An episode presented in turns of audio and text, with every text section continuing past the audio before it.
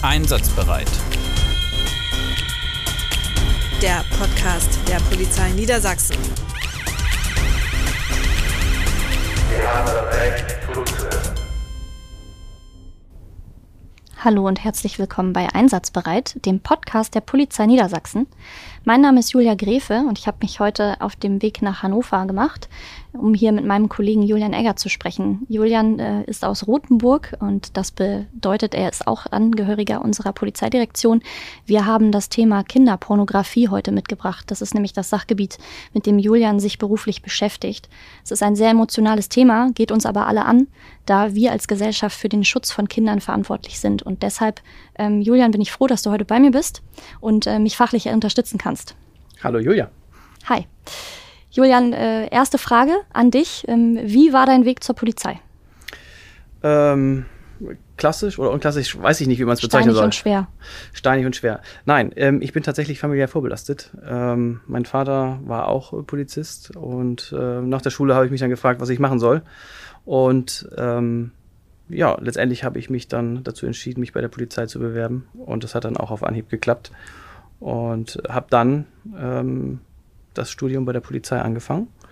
Ähm, nachdem ich das fertig hatte, bin ich dann glücklicherweise nach Rothenburg gekommen, so wie ich das mir auch vorgestellt habe. Habe dort ähm, einige Jahre im Streifendienst gearbeitet, ähm, auch in der Tatortgruppe und habe mich dann letztendlich 2012 dazu entschieden, in den Ermittlungsbereich zu wechseln. Da war bei uns im Fachkommissariat 1, die sich äh, unter anderem auch mit Sexualdelikten beschäftigen, eine Stelle frei.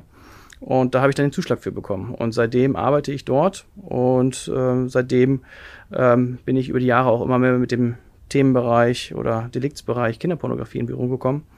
Und das gipfelte letztendlich darin, dass ich seit 2019 das eigens dafür eingerichtete Sachgebiet Kinderpornografie in Rothenburg leite. Ich stelle gerade fest, dass nicht unser Name nur annähernd gleich ist, sondern dass wir auch die gleiche familiäre Vorbelastung haben. Bei mir kam noch eine enorme Mathe-Schwäche dazu.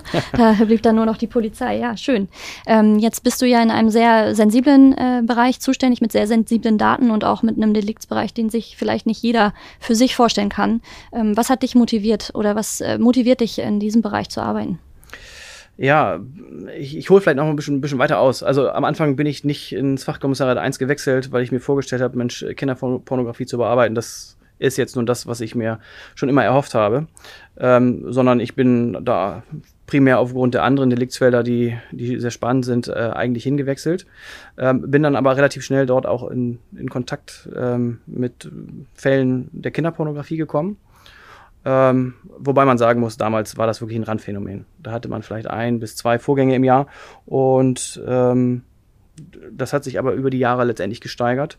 Und der Kollege, der das damals bearbeitet hat, der hat mich damals so ein bisschen an die Hand genommen und dadurch bin ich da reingewachsen und letztendlich nicht mehr losgekommen. Ein bis zwei Fälle im Jahr kann ich mir fast gar nicht vorstellen. Also das übersteigt jetzt tatsächlich meinen Horizont, wenn ich das jetzt mal mit den Zahlen vergleiche, die wir jetzt so haben, oder? Ja, das stimmt. Also ähm, seit einigen Jahren haben wir immense Fallzahlensteigerung. Also ich, ich habe das tatsächlich mal mitgebracht. Ähm, allein 2019 hatten wir in Niedersachsen 524 Fälle ähm, äh, von sogenannten NECMEC-Verfahren. Ich weiß nicht, ob dir das was sagt. Erzähl mir ruhig mehr. NECMEC ähm, ist eine halbstaatliche Organisation ähm, in Amerika, die äh, oder bei der sich die Provider verpflichtet haben, automatisiert auf ihren Servern festgestellte Kinderpornografie an die Ermittlungsbehörden zu übermitteln. Und dafür sind halt im Jahr 2019 524 Fälle ähm, an Niedersachsen gemeldet worden. 2022 waren es dann 6500 in etwa. Ähm, und über die Jahre äh, war das letztendlich eine Steigerung von über 1000 Prozent. Also allein das, und das macht nur einen geringen Teil unserer Arbeit aus, zeigt schon, äh, wie groß die Zunahme in diesem Deliktsbereich ist. Ja, und jetzt kann ich mir vorstellen, wo wir uns auch mehr im digitalen Zeitalter in Richtung künstliche Intelligenz entwickeln, dass das äh, nicht unbedingt weniger wird in den nächsten Jahren. Ähm, da frage ich mich jetzt, wie äh, schafft man das denn ähm, mit dem Personal, was da entgegensteht, überhaupt ähm, an Kapazitäten? Also ich äh, weiß, wie es bei der Polizei läuft in unseren Strukturen. Wir bekommen nicht mal eben zehn Ermittlerinnen und Ermittler mehr, weil irgendwelche Verfahren bearbeitet werden müssen. Wir müssen mit den Ressourcen, die wir haben, verantwortungsvoll umgehen. Das stelle ich mir jetzt gerade in dem Bereich schwierig vor. Ähm, wie schafft ihr denn diese schieren Datenmengen überhaupt? Ja, da hast du recht. Ähm, letztendlich kommt dazu, über die Jahre fangen die Leute nicht an, ihre Sachen aufzuräumen oder zu löschen, sondern sie kaufen sich eher zusätzliche Datenspeicher. Ähm, und wir stellen in den Verfahren mit den Jahren immer mehr Datenträger sicher. Ähm, und das stellt uns tatsächlich für große Herausforderungen. Und du hast es schon angesprochen. Ähm, Polizeibeamter kann man sich nicht mal eben schnitzen. Man kann nicht sagen, man stellt jemanden äh, in einem halben Jahr einfach von, vom freien Arbeitsmarkt ein, sondern das braucht seine Zeit. Und ähm, ja, das führt letztendlich dazu, dass wir aktuell in diesem Deliktsbereich eine ziemlich hohe Fallzahlenbelastung haben. Und ähm, dann hat man sich vor einigen Jahren die Frage gestellt, wie will man damit umgehen? Und in dem Zusammenhang ähm, ist in der Polizei in Niedersachsen halt auch eine eigenentwickelte ähm, künstliche Intelligenz programmiert worden, die uns so ein bisschen die Arbeit erleichtern soll.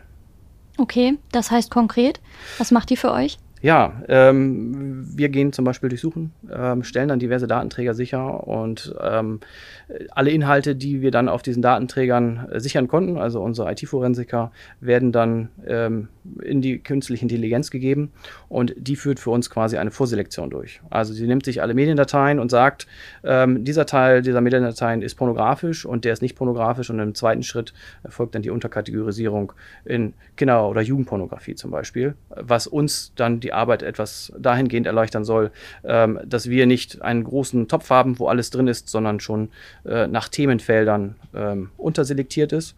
Uh, letztendlich ist es aber immer noch notwendig, dass wir uns alles angucken. Ähm, mal davon ausgehend, eine KI hätte äh, nur eine Fehlerquote von 1%, während das bei 2500, äh, 250.000 Bildern auf einem Asservat zum Beispiel immer noch 2500 Fehlkategorisierung. Das muss man natürlich auch betrachten. Von daher ähm, glaube ich, sind wir noch nicht an dem Punkt, wo uns die Technik so weit unterstützen kann, dass wir uns ausschließlich darauf verlassen können. Also bedeutet, das menschliche Auge sieht dann doch an noch ein bisschen mehr als die künstliche Intelligenz oder muss quasi nach der Vorselektierung nochmal ran. Ähm, da hoffe ich ja auf die Zukunft und äh, bin da eigentlich ganz optimistisch, dass es in ein paar Jahren dann vielleicht noch eine größere Arbeitserleichterung bringt in dem Sachgebiet. Ja, also da scheiden sich natürlich die, die Geister, wie, wie gut das menschliche Auge ist, aber faktisch ist es aktuell noch besser und ich glaube, wir brauchen noch ein paar Jahre, bis uns die, die Technik da vollständig unterstützen wird. Ähm, ich glaube, wir sind dort in Niedersachsen ganz gut aufgestellt. Ähm, Im LKA Niedersachsen haben wir auch ähm, ein eigenes Dezernat, was sich ähm, auch mit der Entwicklung von, von Software, von Technik ähm, beschäftigt, ähm, sodass das Thema eigentlich immer, immer up-to-date gehalten wird. Und ähm, wir versuchen dort Schritt zu halten mit der Technik, in der Hoffnung, dass uns irgendwann die Technik so viel abnehmen kann, dass man das halt nicht mit Manpower lösen oder angehen kann, das Problem, sondern mit Technik und am Ende ein fertiges Produkt bekommt. Hm, ich habe gerade gelernt, es gibt jetzt sogar ChatGBT, der kann mir Texte zu irgendwelchen, kann mir Essays zu irgendwelchen Dingen schreiben. Also ich bin da ganz, ganz positiv eingestellt. Julian, jetzt hast du schon gesagt, dass ähm, du durchsuchen gehst. Ähm, was kann man sich dann aber sonst noch in deinem Arbeitsalltag vorstellen? Was passiert denn da so drumherum noch? Ja, also Durchsuchen ist natürlich immer der Ausgangspunkt bei uns mehr oder weniger in einem Verfahren. Das, das ist dann in den meisten Fällen unser Erstkontakt zum Täter. Ähm, dort fahren wir dann hin mit, mit mehreren Kollegen und ähm, ja, stellen letztendlich äh, die Wohnungen oder Häuser auf den Kopf auf der Suche nach Datenträgern, auf denen Kinderpornografie gespeichert ist. Äh, häufig sind solche Datenträger natürlich auch versteckt, äh, weil unsere Täter natürlich auch wissen, ähm, was passiert, wenn, wenn sie erwischt werden von der Polizei. Da drohen wirklich teils empfindliche Strafen. Ähm, von daher ist das natürlich im ersten Ermittlungsschritt unser Hauptaugenmerk, dort alles zu finden, was, was ein Täter vielleicht vor uns verborgen halten könnte. So, und in einem zweiten Schritt müssen die Daten dann natürlich weiter bearbeitet werden. Mhm. Und äh, das macht ihr wie? Also du hast jetzt gerade schon gesagt, ihr fahrt mit mehreren Kolleginnen und Kollegen dahin und durchsucht. Das bedeutet, du bist nicht allein? Nein, genau. Also ähm, tatsächlich sind wir in Rothenburg äh, ein, ein relativ großes Team, inzwischen glücklicherweise äh, zweistellig angewachsen, ähm, sodass wir auch glaube ich, inzwischen einen guten Umgang äh, haben und, und die Datenmengen und die Fallzahlen ganz gut bewältigen können. Ja, und je nach Sachverhalt äh, gehen wir natürlich angepasst vor. Ne? Manchmal ist es dann bei einem äh, Jugendlichen, der vielleicht nur ein Bild verschickt hat, ähm, ein, eine kleinere Gruppe an Kollegen, die dorthin fährt. Ähm, wenn wir davon ausgehen, dass wir hier einen schwerstkriminellen Täter haben, dann äh, kommen wir natürlich auch vielleicht mal mit der Bereitschaftspolizei. So, jetzt hattest du gerade Jugendlicher gesagt. Ein Jugendlicher, der nur ein Bild verschickt hat. Wie bekomme ich das denn jetzt zusammen? Kinderpornografie und ein Jugendlicher wird zum Täter.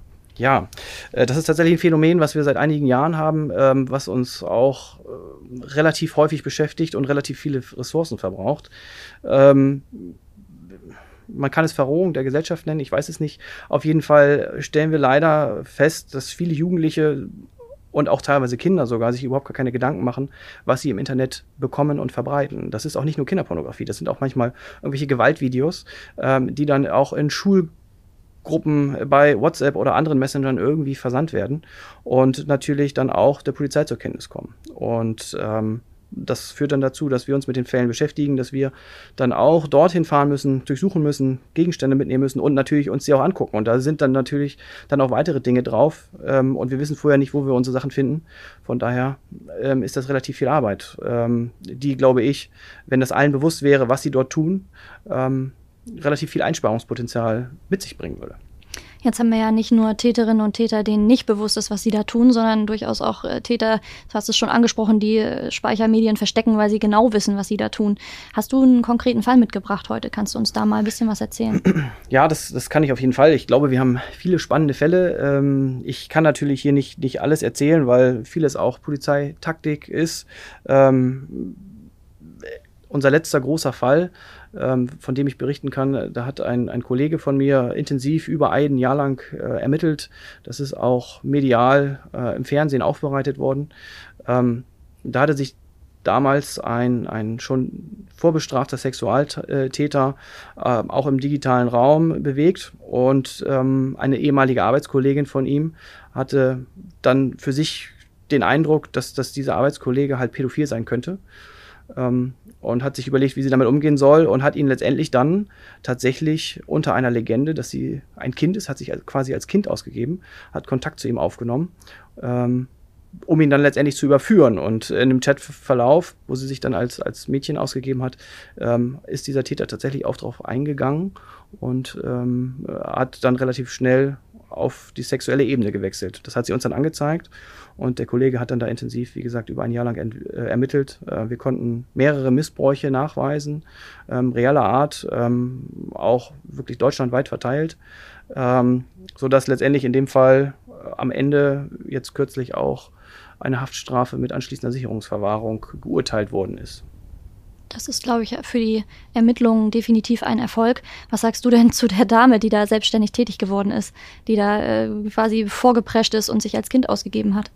Ja, natürlich hatte sie da genau das richtige Gespür. Ähm, das sieht nach außen hin vielleicht auch spannend aus. Ähm, an dieser Stelle muss ich allerdings ganz klar davor warnen, selber irgendwelche Ermittlungen hier vorzunehmen.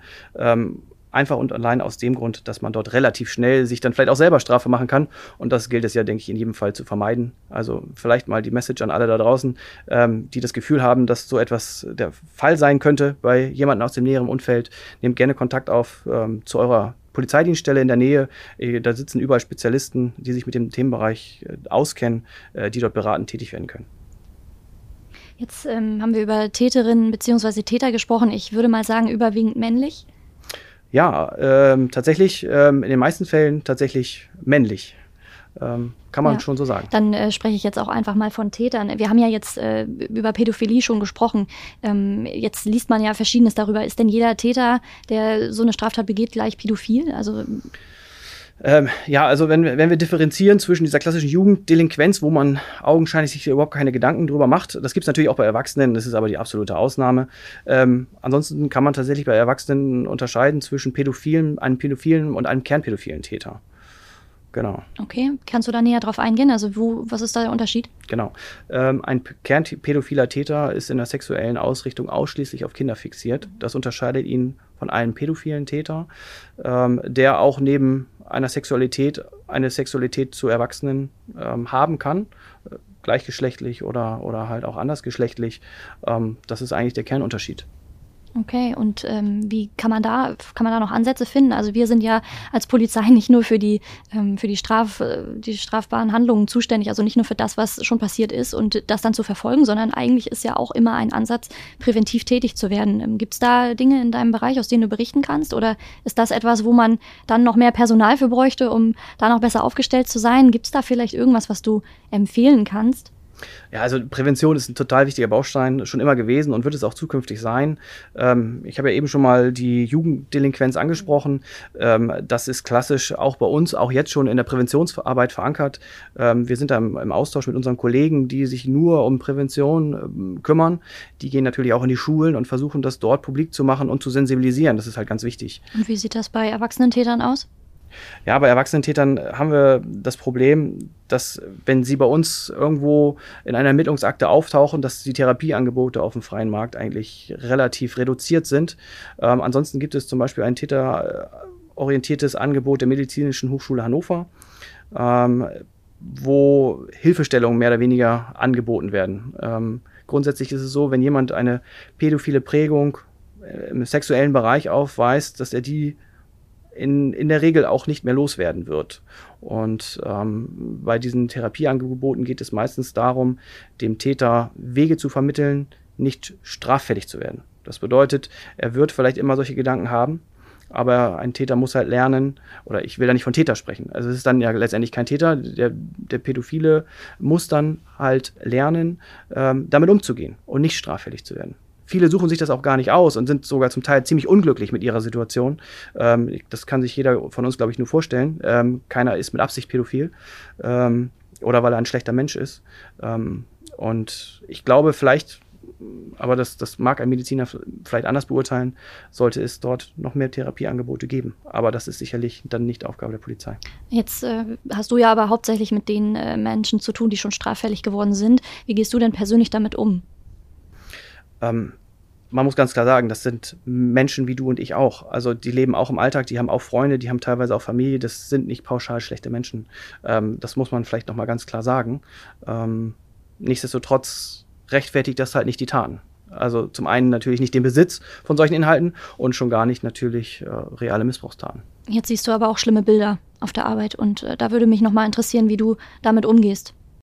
Ja, das kann letztendlich nur jeder individuell. Also ich für mich ges gesprochen, mir hilft auf jeden Fall Sport. Äh, ich gehe gerne laufen, ähm, da kriegt man den Kopf gut frei, höre gerne Musik. Ähm, dann kann man das ganz gut bei der Arbeit lassen ähm, mit dem Feierabend und nimmt es nicht mit nach Hause. Aber manchmal ist es natürlich auch schwierig. Also wenn ich jetzt sage, ich habe zum Beispiel ein Opfer ähm, aus dem Umfeld des Täters und kenne auch das Opfer persönlich, habe es vielleicht sogar vernommen, habe die Eindrücke äh, selber wirklich äh, zum einen aufgrund der Darstellung, aber auch von der Erzählung des Opfers, dann ist es schon manchmal wirklich äh, schwer zu ertragen. Also ich kann mich zum Beispiel auch an eine Geschichte erinnern, da hatte ein Täter auf, ähm, auf seinen Asservaten ähm, mehrere Geschichten. Ähm, das waren reine Geschichten, ein, ein Text, in dem beschrieben war, wie Kinder oder dieses Kind ähm, sexuell schwerst misshandelt wird und am Ende getötet wird, gequält wird. Ähm, und das hat sogar mich als langjähriger Ermittler wirklich mitgenommen. Also das habe ich auch mit nach Hause genommen. Ähm, und dabei war es noch nicht mal irgendeine konkrete Abbildung in Form von Foto oder Video, sondern es war ein reiner Text. Und der war so realistisch geschrieben, dass ich mir am Ende noch nicht mal sicher war, ist das jetzt eine fiktive Erzählung oder ist das Realität irgendwann gewesen. Ähm, sogar solche Texte können schon so viel hervorrufen. Also das ist schon an, in Teilen schwer zu ertragen. Also man merkt, das ist nicht immer einfach bei euch auf der Arbeit, aber dennoch steht da ja eine hohe Motivation hinter, genau diesen Arbeitsbereich auch wirklich äh, zu bearbeiten und sich mit diesen Dingen auseinanderzusetzen. Die gehören ja nun mal auch irgendwie dazu und das ist immer noch unser Job als Polizei. Ähm, was würdest du denn jemandem raten, der jetzt vielleicht den Berufseinstieg bei der Polizei wagt oder der jetzt dem Thema, ähm, der jetzt sagt, das hat mich heute gefesselt, also hier könnte deine Werbung stehen, ähm, um das nochmal publik zu machen. Was, äh, was findest du an deiner Arbeit gerade so sinnbringend? Bringt? Was ist deine große Motivation und was würdest du Kolleginnen und Kollegen, angehenden Kolleginnen und Kollegen sagen, wenn sie dich fragen, warum sie zum Beispiel ähm, diese Sachbearbeitung vornehmen sollen? Ja, also ich äh, bin da natürlich auch in, in, in Austausch mit Kollegen und ich höre ganz, ganz oft, boah, das ist ja total ekelhaft. Das genau, will ich mir ja gar oft. nicht angucken. Würde ich, ich kann das ja gar nicht verstehen, dass du das machst. Ähm, man muss aber sagen, dass die Motivation, die uns, glaube ich, äh, die, die am Bereich jetzt schon arbeiten, antreibt, zum einen natürlich an erster Stelle, das ist, die Opfer zu identifizieren und einen Missbrauch zu beenden. Ähm, und als zweites natürlich auch die Täter ähm, so zu überführen, dass am Ende sie dann einer gerechten Strafe zugeführt werden können. Genau, also das ist letztendlich die primäre Motivation, die uns alle antreibt. Und ähm, aufgrund der Tatsache, dass, dass wir jetzt hier einen Verbrechenstatbestand haben, ähm, ergeht in den meisten Fällen auch, auch ein, ein gutes Urteil und in der Regel wird das Verfahren auch nicht eingestellt, sodass man auch auf jeden Fall sagt, ich weiß, wofür ich das getan habe am Ende des Tages. Da hast du einen sehr schönen Abschluss hingekriegt. Den will ich dir gar nicht nehmen. Ich bedanke mich, dass du Zeit hattest. Sehr gerne. Und dann machen wir uns auf den Rückweg. Alles klar. Einsatzbereit. Der Podcast der Polizei Niedersachsen. Wir haben das Recht.